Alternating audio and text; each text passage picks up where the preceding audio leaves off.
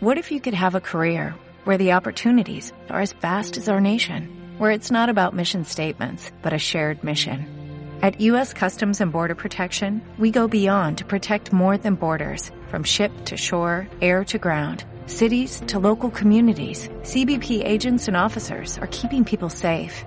Join U.S. Customs and Border Protection and go beyond for something far greater than yourself. Learn more at cbp.gov/careers.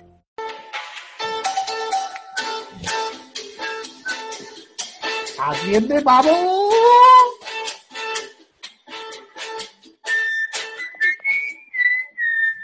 Bueno, bueno, bueno, bueno, ¿qué pasa? Virtuosos. Buenas tardes. eh, Virtu nada, mapaches. Os veo además como, bueno, Clemor y yo con nuestros classic fondos. Pero Juanda está como en un, como en una especie de caída Tiene que- del Imperio Romano rara, como algo apocalíptico, ¿no? Eh, sí, sí, eh, tiene que ver con mi sección. Pero una cosa, el gato que hay detrás, o sea, aparte la cabeza, ¿eso forma parte del fondo o es lo No, no, no, que- es, es un peluche que tiene la cara personalizada de mi gato. Bueno, el gato de mi Hostia. padre. Qué guapo, tío. Está Increíble. Puedo Y luego, y luego el Marcelo parece que está en un fondo bonito y tal, pero eso en Sí, realidad. son imágenes de cuando dejaron salir a los niños de la cuarentena. Exacto, exacto. Claro, novedades de la Ese cuarentena. padre, ese padre irresponsable. Seguimos en cuarentena, Ya. pero parece que lo peor ha pasado en el sentido de que antes solo había como noticias de mierda, malas, y ahora ya de vez en Sí. cuando ve alguna que dice, ay mira, se ve un poco la luz al final del túnel. Ujú. La Sí, gente se encarga de cagarse en, en- de cagar mucho en el túnel para que la luz pase muy poco. Claro, estamos Totalmente, el totalmente. lunes 27 de abril, seguimos en cuarentena. Ayer pudieron salir por primera vez los, los niños The kids. y hubo polémica porque había un montón de fotos en muchas ciudades de que la gente salía ahí a lo loco. Que dice, esto parece un macro botellón en vez de estar sacando al niño. Totalmente, tío. Crazy. Es que, a ver, no sé, yo me- he visto, también es verdad que luego la- yo he visto a la gente demasiado eh, a, a saco llamando subnormal. O sea, que sí, que estamos todos cansados de estar en casa y todos estamos hasta los huevos. Está la gente tensa. Pero No, no. está- con, con el tema del, ju- de, lo- de hacer el juicio popular, estamos. Sí, sí. O sea, Eso sí, ayer fue Sí, está muy mal, sí, yo, lo sé, yo lo sé que está muy mal y que, y si vamos a ver, que en España el, un, un alto porcentaje de la población es subnormal. Está claro, aquí 4 de 4. En este, en este, en este podcast 4 de 4. Pleno. Totalmente. La, la cosa es que, por ejemplo, ayer fue trending topic subnormal.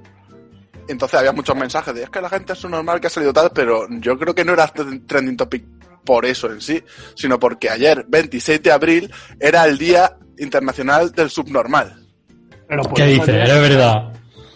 Y encima, por la, ya no la, se llama casuali- así, ¿no? la No, casualidad. ahora es, ahora de es que día de, un poco el ahora es día subnormal. de los superhéroes o algo así, ¿no? Sí, o sea, cuando Ahora, se- día de las esto- personas con superpoderes. la foto famosa Sí. Día del. Subnormal, que se llamaba así en los 80, ¿no? Porque subnormal ya se comentó que nació como, como palabra buena para evitar que digan palabras feas. Lo que pasa que con el uso que le hemos dado, al final, ahora es un insulto. Claro, claro, claro, claro. Hombre, Ya mm, ahí Pero en cierto- también- en- En X-Men y todo eso no tratan, al principio no es como que los mutantes son subnormales y luego ya se reivindican y se dan cuenta que pueden reventar a todo el mundo y, dicen, ah, vale, espérate. O sea, juegan Ya. con eso. Realmente en los Me- X-Men, cuando empezaron los cómics, hablaban mucho metafóricamente del racismo. Claro, claro, En el sentido de que eh, son diferentes. ¿Por qué? Porque tienen una mutación y algunos de ellos tienen poderes. Pero eh, son diferentes. Tengo miedo porque, claro, si ellos quisieran, nos podrían matar o tal. Y juegan con ese rollo. Pues, con lo que has dicho tú, Andrés, tío, me estoy imaginando a personas con síndrome de Down con superpoderes. y, y- y puede llegar a ser curioso, tío. A ver, ¿no es Charles Xavier un, un autista de tomo y lomo? ¿Quién?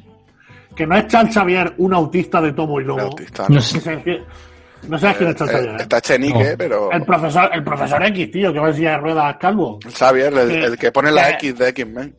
Claro que tiene telepatía. Le pone el branding. Claro. Y él lo que hace es se encierra como una especie de burbuja metálica y se pone ahí a, como en su mundo a ver los pensamientos de los demás. No no, es, eso es es un poco metafórico de lo que es un autista. Sí, un poco sí, eh, un poco sí. Eso que habla es la máquina esa de cerebro. Y Claro, sirve para lo- le sirve para aumentar sus poderes telepáticos y así localizar a mutantes del- de, diferentes partes del mundo. En plan, mira, Claro. parece que, que en Villena ahora mismo hay un mutante que has- nuevo que ha despertado, tal cual. Cógelo, hablar lo no, tormenta, ir para allá y a ver si se apunta a la escuela. Florentino, Florentino del Real Madrid tiene una cámara igual en el Bernabéu, pero para detectar a brasileños en las favelas. Ya, eh. Oh, ahí ha nacido "Hostia". un lateral medio bueno. Para allá. ya ves. Pero dice, me voy a esperar a que se haga el primer tatuaje para fijarlo. Y luego ya, y luego ya si eso. Y en el Barça no, en el Barça no lo hacen porque los tienen en casa, tío. Claro. claro. Tiran de que cantera. no sé dónde escuché que Maradona eh, reconoció que mm, todos sus problemas con, con el Perico fue Sí. desde Barcelona. Hombre, En claro, sí. Barcelona se le vino, Barcelona es la ciudad, la ciudad de Europa donde más cocaína se consume. Pues yo lo del Perico siempre pensaba que era porque como el, el equipo rival del Barça es el español y son los Pericos, yo digo, Perico. Por eso Igual tiene que ver. Con eso, el, claro. el perico te duerme la boca. ¿Qué tenéis preparado, tío? ¿Qué te- Yo tengo Bueno, yo tengo- apocalíptica, bueno, está basado en el libro de ciencia ficción más vendido de la historia, la Biblia. Vamos a repasar algunas de, de esas partes que dice, no puede ser que esto lo ponga en la Biblia, y sí, lo pone en la Biblia. Efectivamente. Cosas y, chungas. venga. Yo tengo una, una entrega más de Descubre un facha. Oh, me encanta, me encanta. Bueno, Yo voy a hablar de la próxima supervillana mundial. hostia, chorro, guapísimo. Bueno, yo voy a hablar de los premios paródicos de los premios Nobel, que son unos premios que se dan a, científicos que hacen experimentos o investigaciones muy, muy, muy curiosas. Así que, eh, no sé, tenéis música para empezar. El anfitrión ha actualizado esta reunión y tenemos minutos ilimitados. Que no pare la Hostia. fiesta. Que no pare El la puta anfitrión. fiesta, tío. ¿Cómo lo paga el anfitrión? Está todo pagado. Ole. Bueno, pues entonces es que empezamos poco a poco. Venga.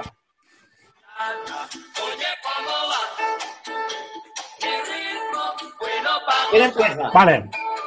Pues lo que queráis, no tenemos dado y tal. Entonces, si queréis. Y ahí empiezo yo. Vale. perfecto, ya está. Bueno, No se, todos no sabéis que la primera temporada de pandemia está de puta madre y para, Obviamente. para el final de la temporada se han dejado algo muy hardcore que es las posibles muertes de Kim Jong-un. El cliffhanger. Oh, hostia, no, por, por cierto. Eh, eh, la, voy a, la voy a intentar buscar aquí, pero si no, la pone en, en pospo, Juanda. Una foto que, has- que ha salido, bueno, buenísima de que El meme. parece Kim Jong-un en la película. Esa, de Este esa voy a hablar. este esa voy a mostrar. ¿No os parece increíble? O sea, voy a Yo, la foto.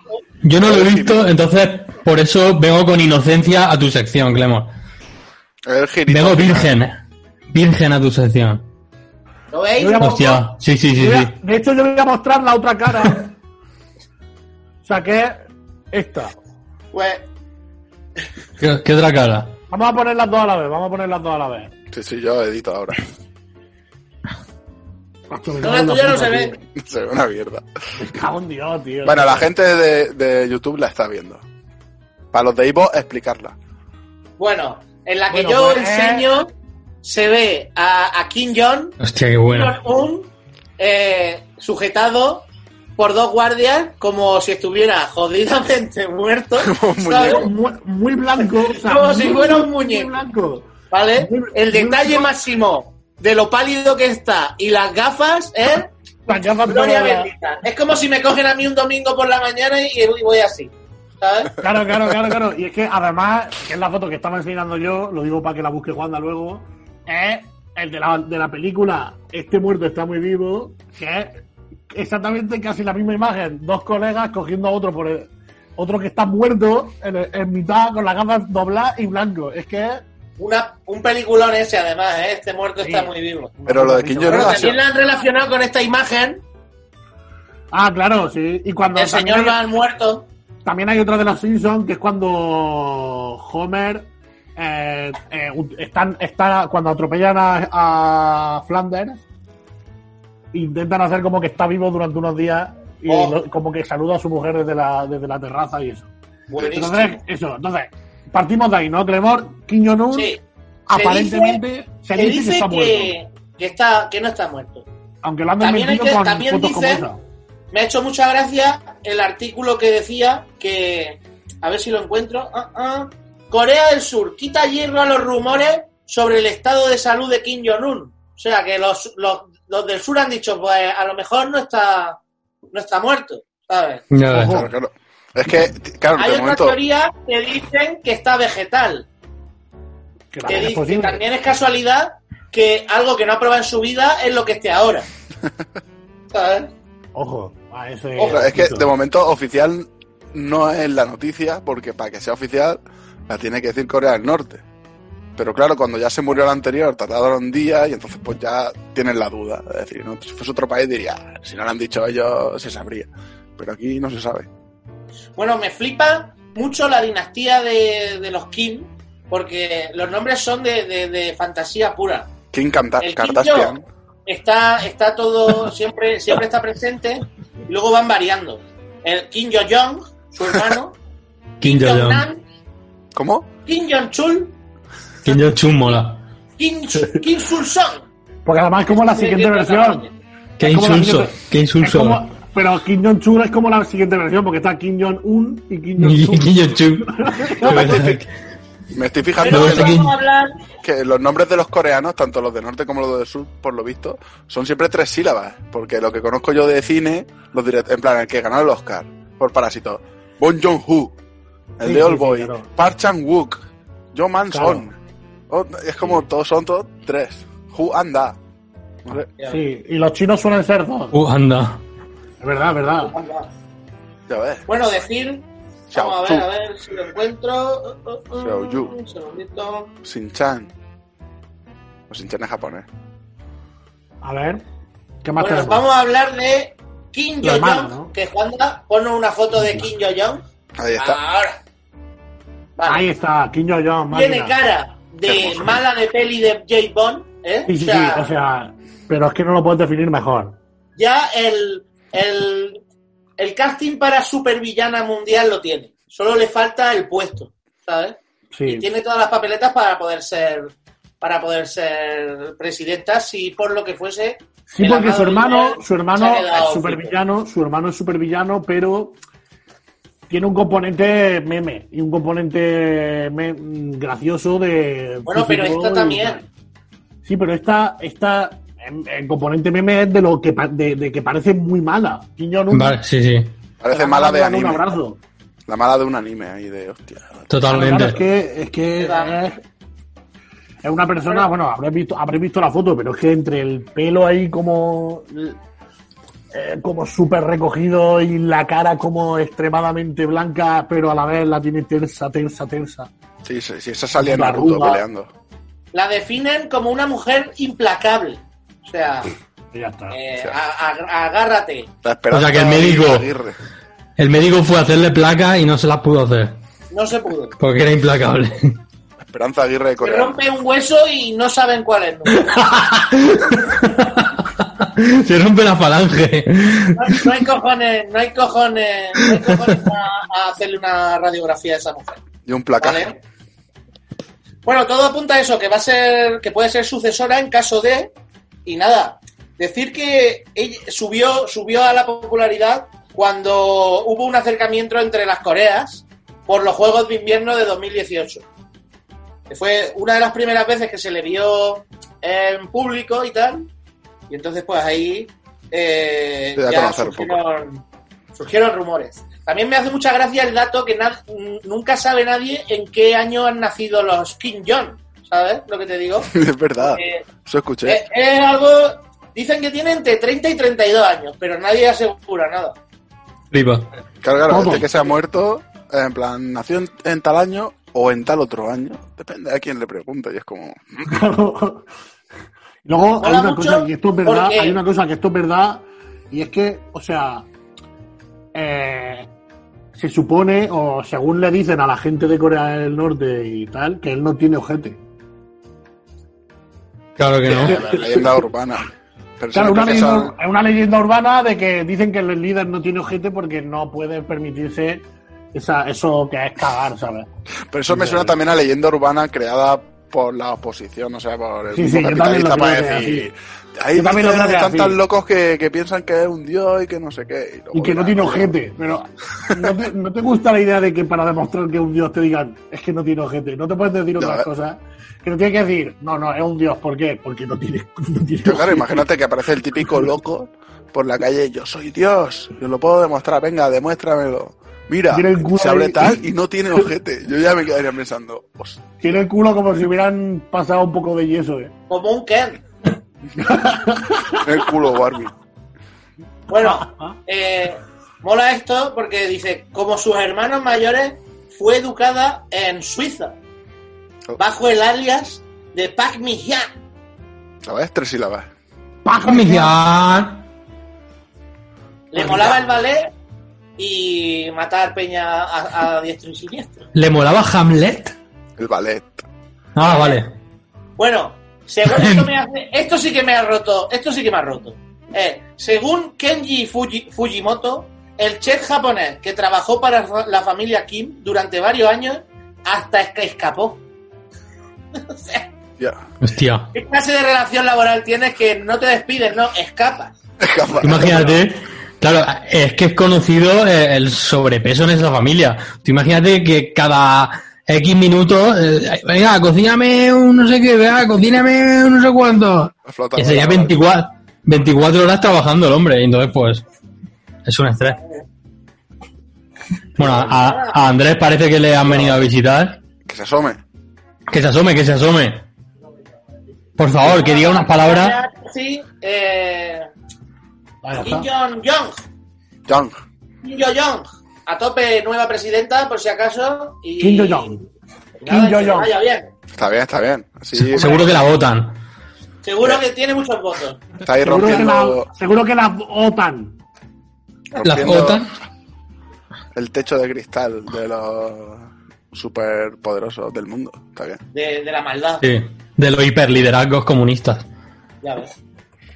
Ahora, claro, es la Vale. primera mujer, ¿no? En llegar a, un, a una dictadura. Aún no ha llegado, pero tiene Claro, papel. claro.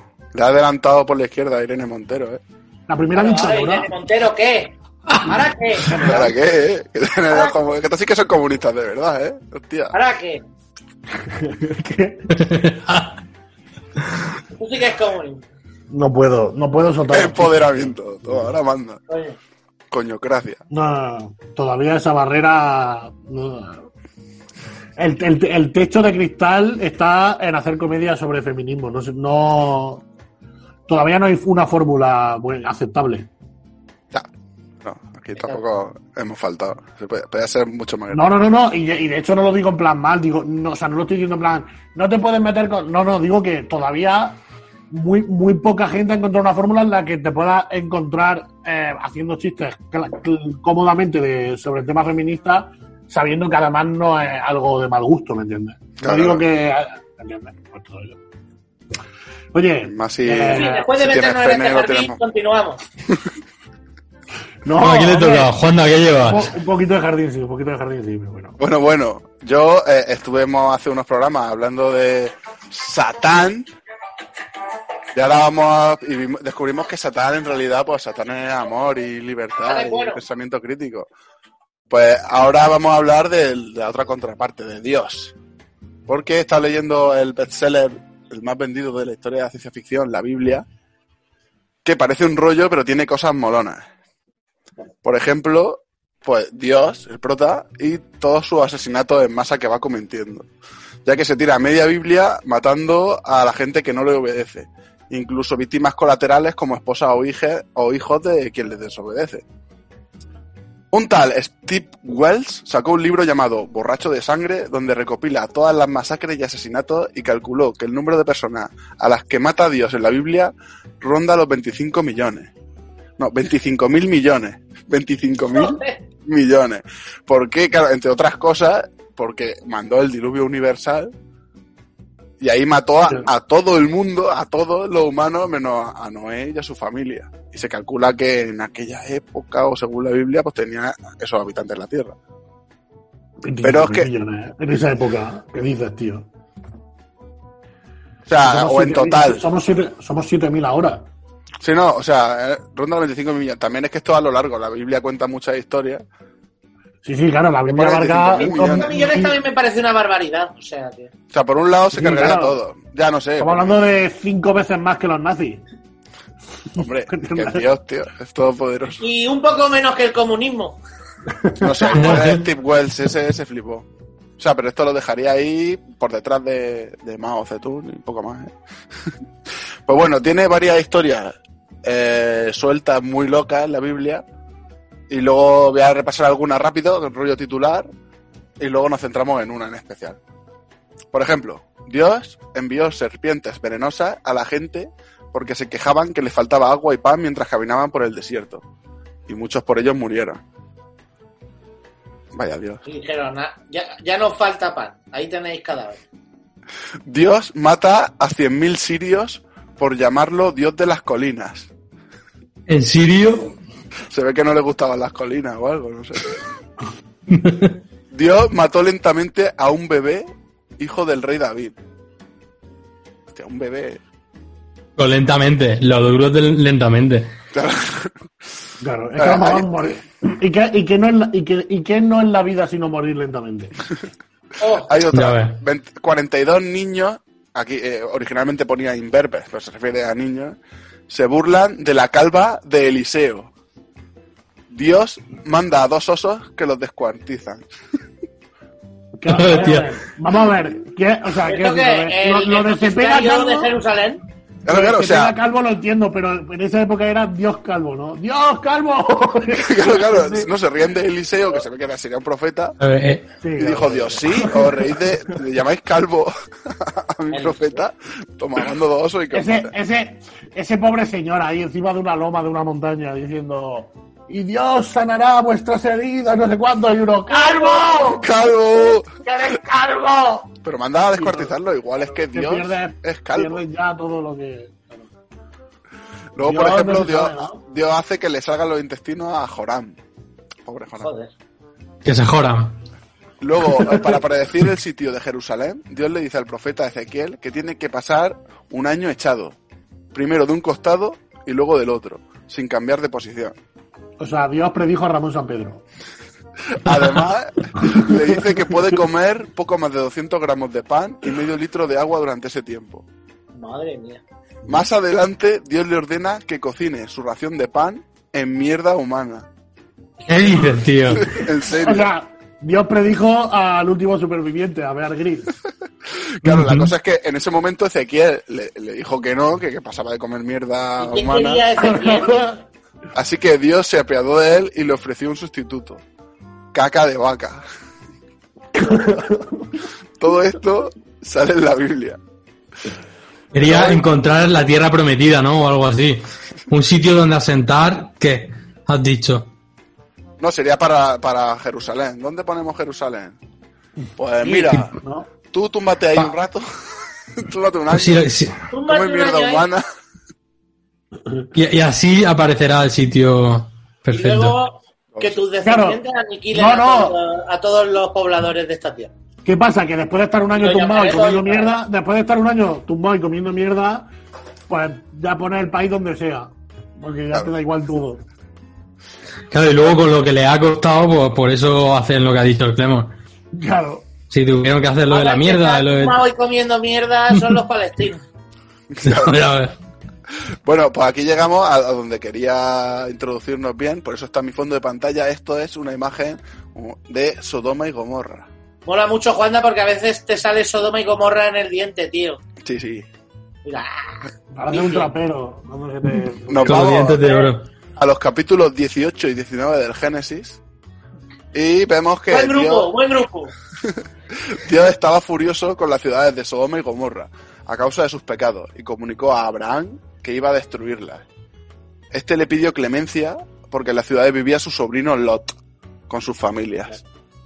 Precursor No de la Monoloto. bueno, Lot. Bueno, Lot. Bueno, Lot. Y claro, no está No. claro. No está claro a qué pecados se refieren. Algunos estudiosos creen que el principal era la homosexualidad, ¿Qué debido a la utilización del término, término sodomía, sodomía viene de Sodoma, Sí, aunque ¿no? otras partes de la Biblia mencionan que las ciudades eran culpables de arrogancia, despreocupación y gula. Del O sea, norte,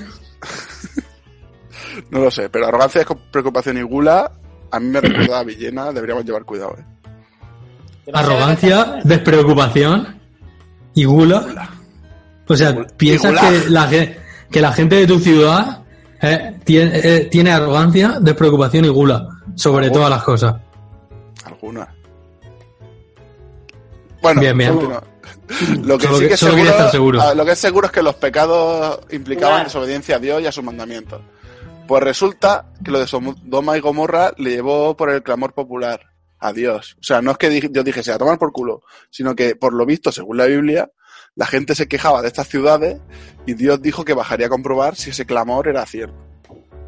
Lo cual contradice la idea de que sea un Dios omnisciente, porque no sabe si lo que le han dicho es cierto y tiene que ir a comprobarlo. Bueno, es ya, es más, ya, ya es más que lo que hace OK Diario.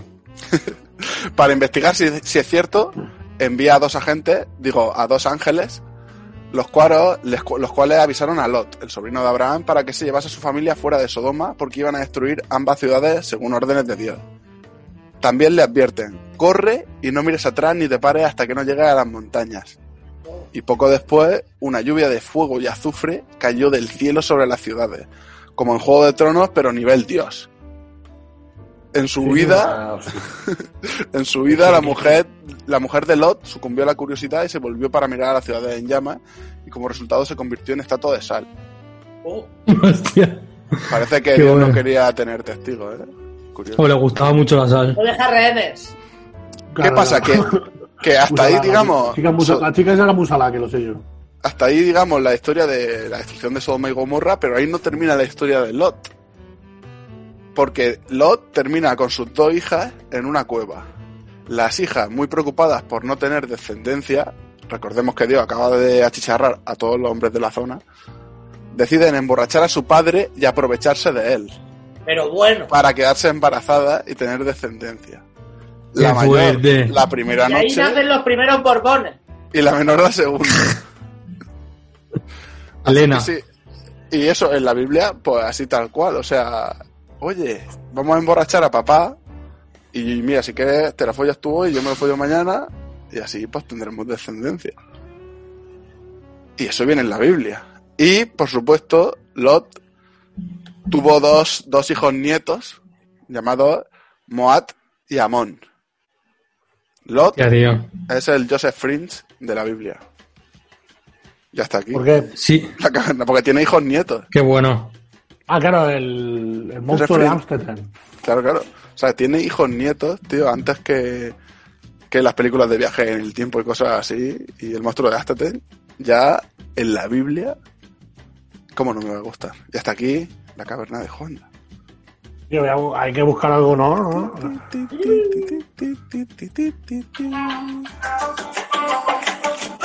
Siguiente.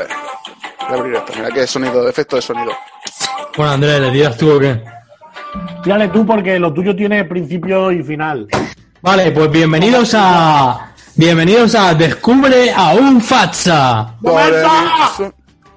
Vamos a aprender sobre la vida de el facha que más en tendencia está esta semana. Oh, ¿Alguien sabe quién es? Em- Su nombre empieza por A. Alfonso Merlo. ¡Exacto! ¡Exacto! Es Alfonso Merlos. El bronceado más sexy de la tele. El bronceado más sexy de la derecha, después de Zaplana. programa, sintonía del programa.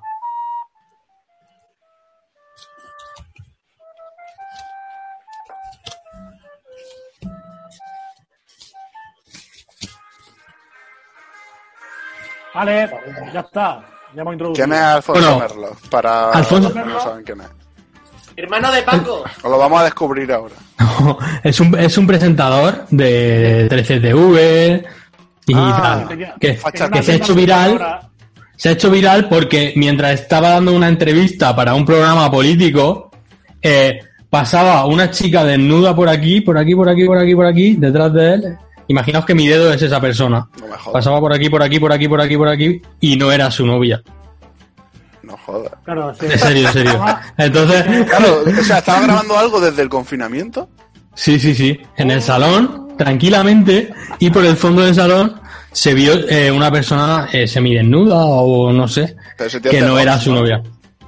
Ese tío es, es más de derechas que algo muy Eso para ganarse a su público, ¿no? Porque lo de las putis. Eh, El, el caso es que eh, hasta Sálvame eh, se ha hecho se ha hecho hasta rojo porque eh, vi un vídeo en el que ¿cómo se llama el presentador?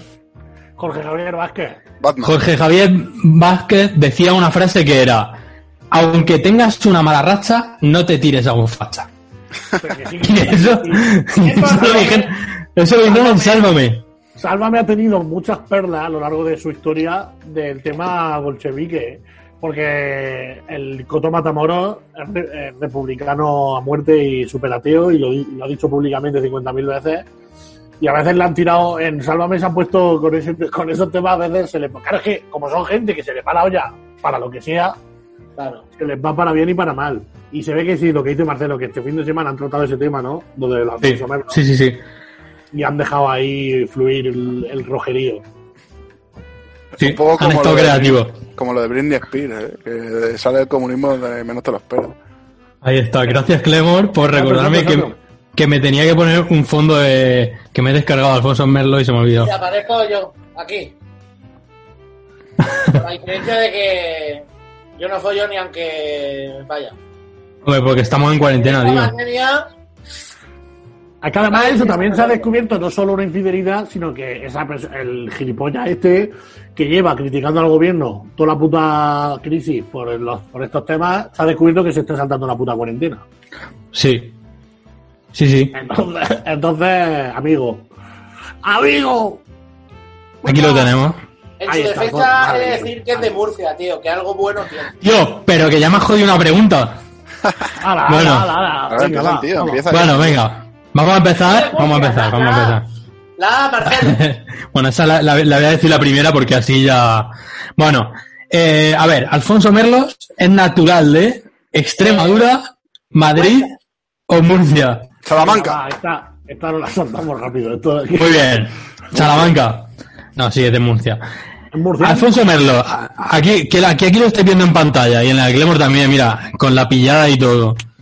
Eh, tiene 50 años, 38 años o 41 años. A ver, yo creo que o 38 o 41, porque no parece muy mayor. ¿Cuántos?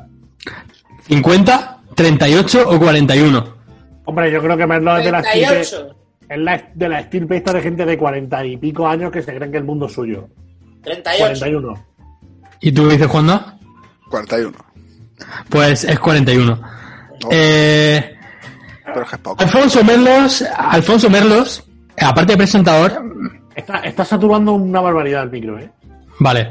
Alfonso Merlos eh, está, vamos a hablar de su estudio. Está diplomado en seguridad civil, seguridad social o seguridad en el Mediterráneo. Eso son diplomaturas. En seguridad no, te imaginas. Seguridad Pero en, la- en- en el grupo. civil. ¿Eh? A ver, yo, diría civil porque seguridad civil es lo que les mola a los fachas, rollo. Hay que proteger. No salís de casa nadie nunca. Máxima seguridad. ¿Eso qué Toque, de, coño toque de de carrera queda. es? No, pero y en seguridad social porque a él le cantaba a su amante. Quiero tener tu presencia. Claro, podemos acabar con todos los casos de violación si las mujeres no salen nunca de la cocina. Ese tipo de, de rollo llevan, tío. Sí. Claro, porque una violación en la cocina no está bien vista, ¿no? ¿Y qué, qué decía el resto? ¿Qué- Digo porque esa teoría que se ha sacado jugando ahí de la manga todavía de... No, es teoría Sí. facha, que se oye por ahí. Hombre, Sí, ya, ya, total- claro, claro, claro. Totalmente. ¿Qué decía el resto? Juan dice seguridad social, ¿no? Yo digo seguridad, yo digo Civil. seguridad en el Mediterráneo. Seguridad ¿Y tú qué civil. dices, Clemón? Yo el Mediterráneo también. Pues, hijo de puta. Pues es seguridad en el Mediterráneo.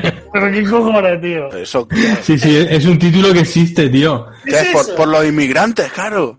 Ah, Claro, porque claro, Sí, sí, su, sí. Tesis, su tesis se llama Seguridad en el Mediterráneo Ya. en una página y en la página pone en Arial 72 si Muerte a una los patera, si veis una patera hundirla. Eso Mira, mira. Estoy leyendo las, las, las asignaturas y una de Mediterráneo. Dos orillas en lucha contra el yihadismo. Sí, sí, sí. Percepción de seguridad en las dos orillas del Mediterráneo. Ah, que ya quedan dos orillas solo de dos. Lo- loco, loco me dejas. Sí, sí, sí, sí, sí. Hostia, que entonces sí, eh, eh, no sabía que estaba la licen- licenciatura de facha, tío. Mola. Hay cursos de todo hoy en día. Bueno, eh, Alfonso Merlo, ¿ha escrito libros? ¿No ha escrito libros? ¿Sí ha escrito libros? Sí, seguro que sí. Sí. Eh, ¿Cero? ¿Seis? ¿O dos? Seis. Dos. Qué pinta de flipado. ¿O ninguno? Yo voy a decir cero. Bueno, venga, voy a decir dos. Porque, no sé, alguno tendrá por ahí de, de nos roban los rojos. Pues este señor, Alfonso Merlo, ha escrito seis libros. Toma. Me cago en Y os voy a, os voy a leer. Uno entero, ¿eh? ¿Te imaginas? Os voy a leer Eh, el que más me ha gustado. Un directo de, de siete horas aquí leyendo a Alfonso Merlo. Leyendo un libro de Alfonso Merlo. Sí. Pues Oh. podría. Podría ser, podría Eh, ser. Con comentarios estaría bien. Él Bueno, mientras, folla- él mientras mi- folla lo hace, ¿eh? ¿Qué títulos son? Va recitando. Página 55. no obstante. no- a ver. Eh, libros. Al, Al Qaeda. Raíces. y- Perdona que te corte, pero a él le pone un espejo, Alfonso Merlo, cuando está con la chica, entre él y la chica pone un espejo. Para. y Claro. Pablo, Iglesias también lo hace. Al Qaeda. Raíces y metas del terror, del terror global. La transformación de Al Qaeda, el uso de la fuerza y la, y la inteligencia contra el terrorismo yihadista. Rendirse ante ETA, 25 voces contra la negociación. Terror, terror.com, Irak, Europa y los nuevos frentes de la yihad. La infiltración is- islamista y la amenaza yihadista en América Latina. El islamismo como amenaza a las sociedades europeas. Vaya. Bueno, digamos Creo que que no le mola el islamismo. Creo que Por lo que ese sea. señor, ese señor O sea, por lo que sea, por lo que sea, este tío, un kebab no se lo come. Eso te iba a decir yo, tío. Que ojalá lo pillaran comiéndose un kebab. Porque me iba a partir, va a partir el ojete. Bueno, Visto o- o- su, catadura- su moralidad veleta, pues puede ser que se lo coma. Puede ser. Y solo queda una pregunta. Bueno, quedan dos. Eh, a ver, ha trabajado en un periódico que es eh, el diario.es, No, el ABC no me jodas que otro el público- no. o La Razón. Pero ¿en qué estaba pensando? ¿En qué A ver. estaba pensando Nacho Escolar? Ah, vale. Es la- son, son Que hay opciones. que elegir. Ah, vale. La razón. En, el- en el- en la razón o en el ABC, pero vamos de cabeza. A ver, Pero decid uno. Venga, en el ABC. No se sabe, ¿eh? la razón, porque parece tonto, La a razón. tontos siempre le dan la razón. Vale, pues dos de tres en La Razón. Ah. Y por último, ha trabajado en radio, en, en la SER, en Onda Cero, en la COPE o en 40 principales. Radio. María, ¿Vale trabajar o tener una excepción? Radio María. Es compañero de Andrés en la COPE. El, ah, uh, ¿Tú qué dices, Andrés? el girito último, yo digo en Onda Cero. Pues no, en la COPE. Toma. En la, pros- en la próxima cena empresa le, le pagas algo. Le, dicen- No, le tienes que decir, a, a raya. le tienes que decir, Alfonso, ¿cómo llevas ese bronceado? ¿Cómo te lo haces? pues, todo el día cara al voy a- sol, hostia. Voy a buscar una cosa, tío. Voy a buscar una cosa. Voy a buscar una cosa, tío. Voy a buscar una cosa. Vale. Probablemente tenga Alfonso Merlo un sobre como este en su casa. Probablemente. Está enseñando Andrea un sobre de que parecen los símbolos de Cope y Cadena 100.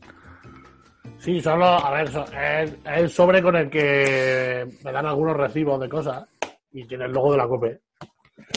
Corporativo. Cope, Claro. A tope con la... Bueno, pues, Alfonso, o sea, el girito de esta sección es que Alfonso y yo, compañeros de trabajo. Sí, tío. Pues- tan iguales. Increíble. A ver, la Bueno, cosa- súper bien hilado porque ahora te toca a ti. Siempre dicen que los de la ¿Eh? Cope son muy fachas, pero, hostia, ¿y los de Radio María, tío? Eso es Bueno, fantasía. lo de Radio María, ah, no sé si hemos llegado a hacer la- una sección que Clemor decía que tenía por ahí pendiente, que era Oh, hablar del el antenista de Radio María. el Ese antenista de. Radio María. Ese nuevo, componente, Vale. ese nuevo componente de los Vengadores. Por, Ese, por la... ese es los Footdo, eso es Fundo Los Vengadores. Eso, por la Sí. carretera que se mete entre las montañas de Alcoy, solo, solo se pilla Radio María.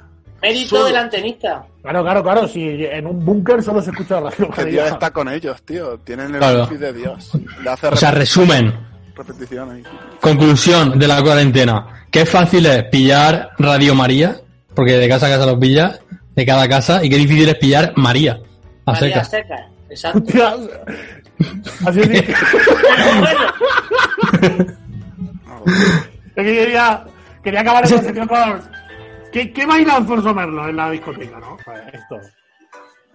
Taburete. No se oye bien. Acércalo.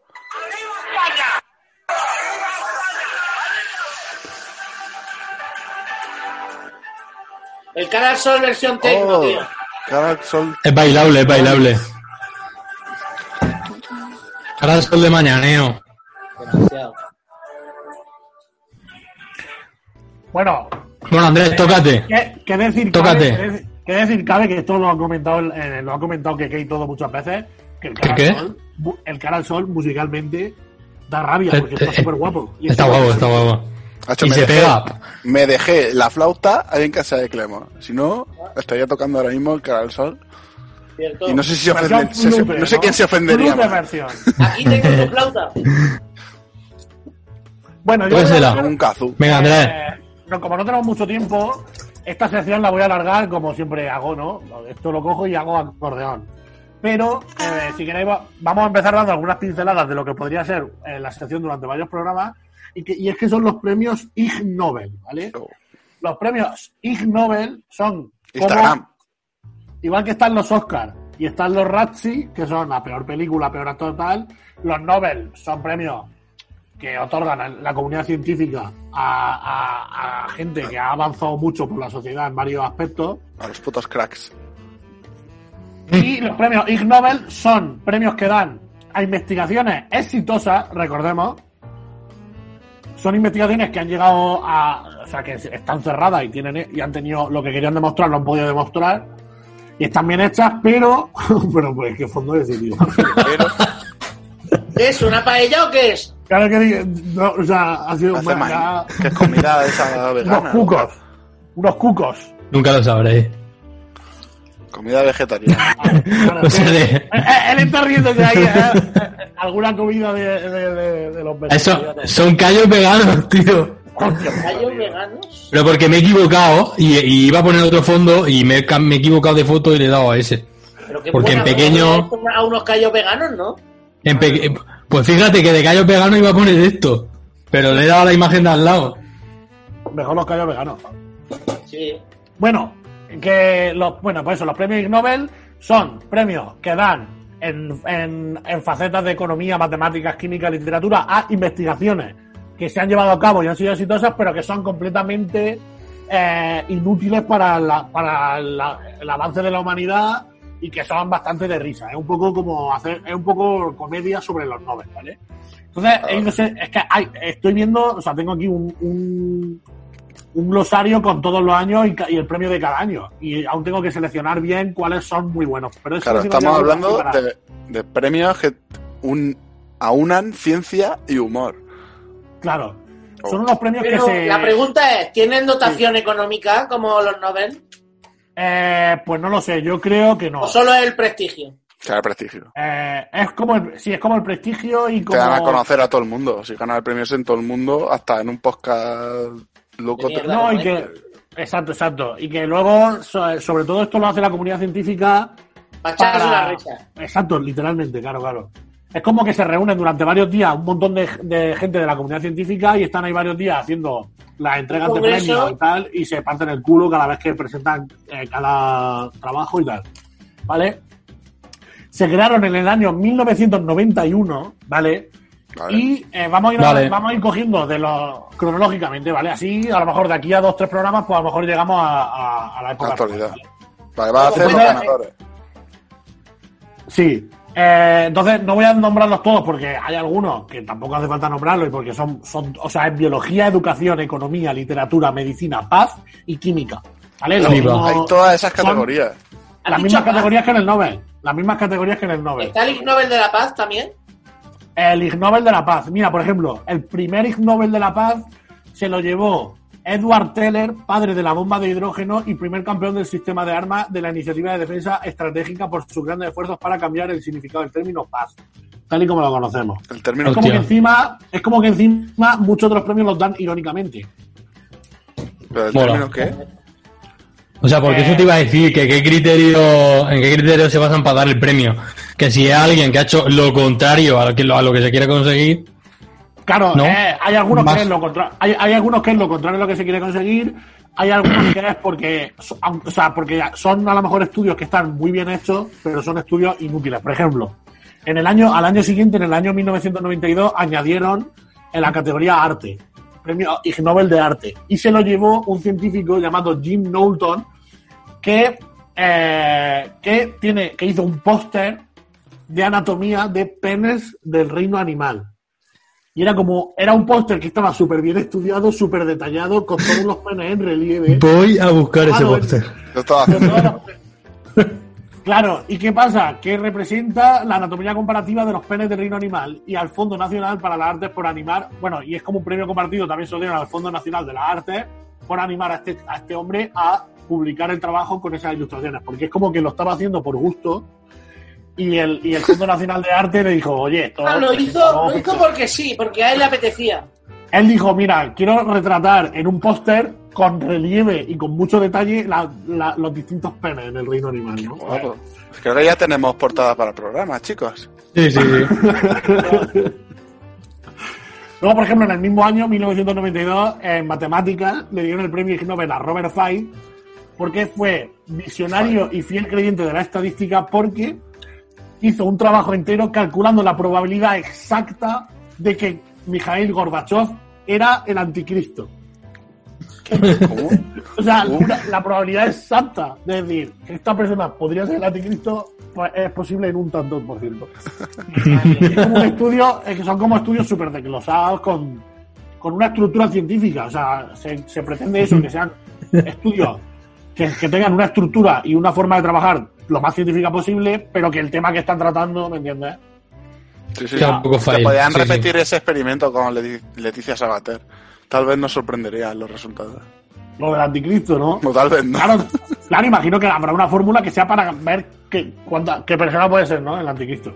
En el mismo año, 1992, o no, sí, 92, 93, eh, el premio Nobel de biología, el premio Ig Nobel de biología se lo dieron a varios científicos, Brian Sweeney, eh, Brian Kraft Jacobs y Jeffrey Britton, porque hicieron un estudio esclarecedor y demostraron científicamente que el- los soldados que de- los soldados que están de guardia y que viajan al extranjero para una guerra o para hacer trabajo de campo o para lo que sea. Bueno, el estudio, y abro comillas y en cursiva porque es el nombre oficial del estudio, el soldado de guardia estreñido. Prevalencia entre las tropas estadounidenses destinadas en el extranjero y en especial por un análisis numérico de la frecuencia de los movimientos intencionales de los soldados. O sea, unos tíos que se dedicaron a analizar cuánto y cómo y de qué forma iban al váter los soldados y demostraron que la mayoría de soldados americanos cuando viajan fuera están estreñidos. Por lo, que- por lo que pueda ser. por lo que pueda ser. Hombre, está, está en una guerra, tío, pues. Ahí en un país ajeno. Eh, que la gente de ese país dice, estos vienen aquí con armas a reventarnos. Pero demostraron que ya no vale el término de "Est- estos se han cagado vivos. Ya no. No, No. ya no. Es al contrario. Ahora tendrán que, tendrá que usarse. Está estreñido vivo, tío. Claro, claro, claro. Estás de guardia. Ah, y luego, eh, luego tenemos algún ejemplo, algunos ejemplos ya más concretos, ¿vale? Como eh, unos chicos de una universidad que ahora no me sale, no, no tengo. Ah, sí, de la Universidad de Toulouse, demostraron, demostraron científicamente y con cogiendo a muchos sujetos y analizando muchos parámetros, demostraron científicamente que la mayoría de los carteros tienen la temperatura más alta en el, en el escroto izquierdo que en el escroto derecho. Oh, ¿Qué dices? Sí, o sea, demostraron que los carteros tienen el huevo izquierdo más caliente que, que- que- que el derecho. Pero claro, en eso se, tiene, que- tiene que haber algo, ¿no? Algo que lo condicione. Que lleven a lo mejor claro, claro, claro. la cartera con las cartas en un lado. a ver, no quiero asustaros, pero creo que tengo al- ¿Qué haces, de- tío? al- alma de ¿Qué, cartero. qué coño tío. haces? Que, te- que estaba comprobando científicamente cuál huevo tengo más caliente. ¿Y que- cuál nota más caliente? ¿Cómo notas eso tan...? Ah, no sé, o sea, yo así de primera noto como el de la derecha me da más calor. El de la derecha me da más calor. Sí, sí, te- igual tengo alma de cartero, tío. O, o esto que la pantorrilla está más caliente, sin duda, en la derecha, la pantorrilla derecha. A ver, el, el, fondo, el, el fondo que tienes puesto, ¿de qué es? Ah, eso es de Hearthstone, que Es de un juego, no. ¿Y de qué es ese juego? De cartas.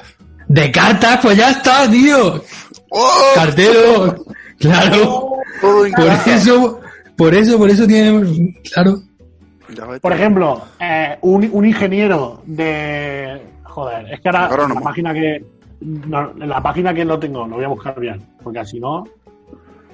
¿Hay una página oficial que puedan consultar nuestros queridos oyentes? Bueno, es, un- es un anexo en Wikipedia con cada año te pone. En lo ha Wikipedia. hecho Vale, y- vale. Claro, poner el enlace en, el- en los comentarios. Exacto, exacto, exacto. A ver, si pones el enlace en los comentarios, a mí me jode la sección de aquí a unos días. Vale, entonces no lo haré. Mejor para mí. Es broma, es broma. Sí, a ver, aquí la gracia también es analizar el por qué coño se han hecho esas cosas. Por ejemplo, eh, un ingeniero eh, ganó el premio Nobel de Ingeniería porque inventó una especie de paraespejo raro para que tú pudieras ver la televisión y pudieras conducir a la vez mostrando sin perder atención. Y- hubo un estado de Estados Unidos que le compró la patente y está legalizado tener ese tipo de artilugio en el coche por si quieres ver la tele y conducir a la vez. Qué guapo. Es maravilloso. Qué peligroso, ¿no? Claro que es peligrosísimo, pero es como una especie de para espejo raro para que se te proyecten las dos cosas en tu campo de visión y puedas estar, no tengas que desviar la mirada de la carretera y también ver la tele. Maravilloso. Una cosa muy rara. sí, Está sí, bien. sí, sí, sí. A ver, yo es que tengo algún amigo hablando del Hearthstone que, que lo he visto conducir mientras jugaba al Hearthstone y encima ganaba. En plan de, bueno, me voy a mi casa. Y sale, ves que sube al coche y yo lo estaba viendo cómo jugaba y ves que sigue jugando y qué tal y ves cómo el coche se aleja y así, madre mía, madre mía. Luego, por ejemplo, eh, premio Nobel, premio Ig Nobel de Medicina en el año 1993, ¿vale? Sí. Eh, tres doctores demostraron eh, científicamente, eh, hicieron una, una- un informe sobre los parámetros de dolor a nivel neuronal y sensorial que produce que una cremallera te pille el pene. ¿Qué dices? Y el estudio, el estudio, abro comillas y cursiva, se llama Administración aguda del pene atrapado en una cremallera. Eso es, Sí, que los científicos se hacen preguntas. Y por ejemplo ahí se preguntaron, ¿eso de pillarse con la cremallera duele tanto como parece? Exactamente, mira, por ejemplo, Tenemos que grupo, de, refutarlo. un grupo de científicos italianos dedicaron años y estudios a Pero analizar, a analizar la influencia del consumo de pizza en distintos tipos de cáncer. ¿Qué Vale. dices, tío? Pero, Entonces pero No lo digas, no lo quiero saber.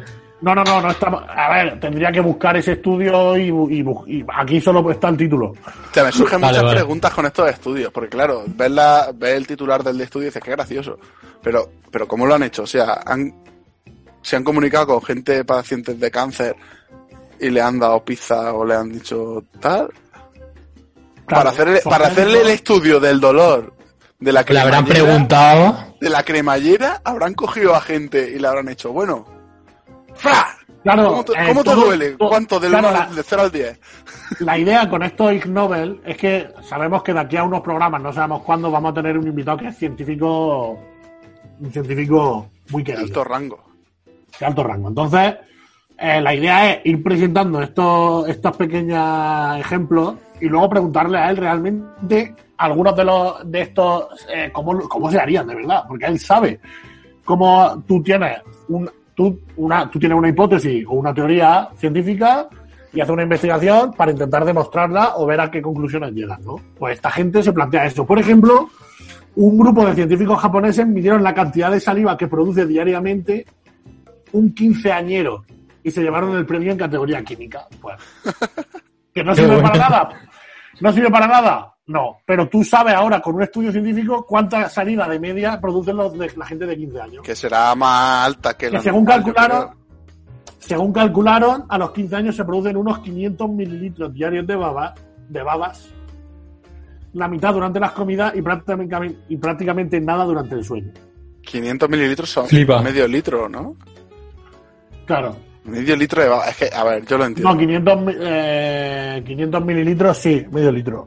Porque a esa edad uno tiene ahí la hormona y está ahí más salido que el canto está A ver, babeando. si eres, si eres Alfonso Merlo, a lo mejor llega al litro, porque eres un baboso. Pero, pero, pero eso ya depende, claro, claro, claro. Eh, luego, por ejemplo, eh, una, eh, dos, dos que son científicos, pero también son padre e hijo, se llevaron el premio Ig Nobel de Economía por Al descubrir- incesto. Ah, de economía. ¿Te vale. imaginas? Por descubrir, tras analizar muchos tipos de billetes distintos de tipo corriente, que el leu rumano es el billete que más bacterias contiene y difunde. Claro, si vas a Rumanía, si vas a Rumanía es más probable que los billetes lleven bacterias que si vas a, a- a Inglaterra o a España. Ya ves. No, que son, son estudios que les da lo mismo, pero están ahí y, y están demostrados y ya está. Oye, y si los algún día billetes. alguien lo necesita, Que que si algún día alguien lo necesita, ahí lo- Ahí lo tiene, claro, claro. Ahora vamos a por el último. El último y ya cerramos. Porque es que Una, este una pregunta. En Rumanía, los billetes vale, pero las monedas son todas de cobre. Continúa. Ojo, eh. Ojo, eh. Ojo. Ojo. Ah, Ojo. está muy bien. O sea, es, que, Racist. a ver, es que además lo piensas y dices, pero. ¿Sí o no? O sea, ¿dónde está el chiste? ¿En que lo sean o en que no lo sean? Porque si lo son, dices, claro, gracioso, porque es que los rumanos roban cobre. Y si no lo son, dices, es que Claro, es gracioso porque no lo ponen de cobre porque lo roban. Claro, es que perfecto. ver, para intentar evitar que parece racista, pero a la vez no, pero a la vez se contradice, eh, eh, el- en mi carrera en trabajo social, me acuerdo que una profesora nos, nos comentó ahí, por ejemplo, de cómo los medios y la gente eh, entiende cosas según los medios y a lo mejor no se acerca a la realidad. Y, por ejemplo, dijo, ¿cuántos en Rumanía, cuánta población de Rumanía, de cuántos rumanos totales, cuántos son rumanos gitanos? Y claro, ahí cada uno contestaba lo que pensaba. Por ejemplo, vosotros qué pensáis. Pues, El 87%, ajá. Yo digo el 25. Por el culo técnico. Claro, pues eso, muchas o sea, respuestas fueron parecidas y luego O ves que en realidad es el 5% o el 2%, que en realidad es como a lo mejor los, los gitanos españoles respecto a los gitanos, a los españoles payos. A los españoles Pero como gitanos. los medios solo salen, mira, gitanos rumanos, gitanos rumanos, o, o como solo suelen emigrar, por- tipo- claro, es que. son los como más llamativos. No, pero porque son una población, lo primero que es, ver, lo primero que es una población súper nómada, porque los gitanos por, de por sí son súper nómadas en, en gen- en general. Porque la etnia gitana es una etnia. O sea, que no es algo racista, es una etnia que hay en Sí. muchos países, hay gitanos en todos los, en muchos Claro, países. como Brad Pitt en Snatch, Cerdo de Diamantes. Y los gitanos por los gitanos por naturaleza, o sea, no por naturaleza de que biológicamente, sino que por Eso que cultura. has dicho me recuerda al corte ese mítico del APM de callejeros de, gitanos, de los gitanos y los chinos. Eh, pueblo. Ahí va. A ver, el gitano y los chinos, los mejores que somos. Los más trabajadores y, lo- y los menos trabajadores. Pero gozamos de la vida más que ninguno. Somos compatibles porque el chino, por regla natural, trabaja de sol a sol.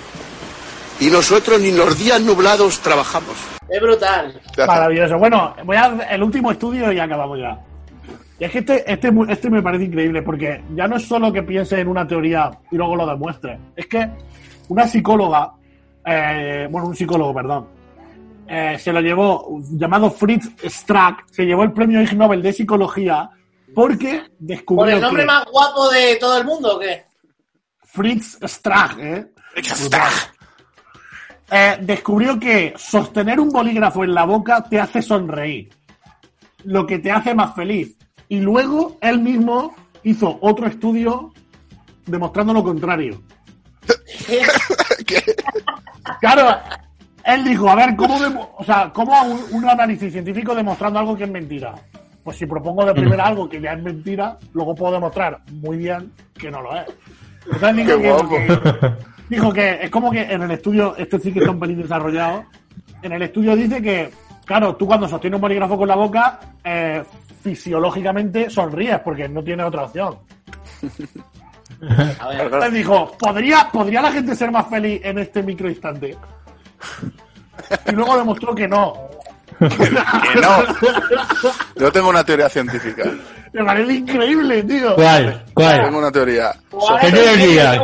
¿Qué Sostener, sostener LSD con la boca te hace más feliz.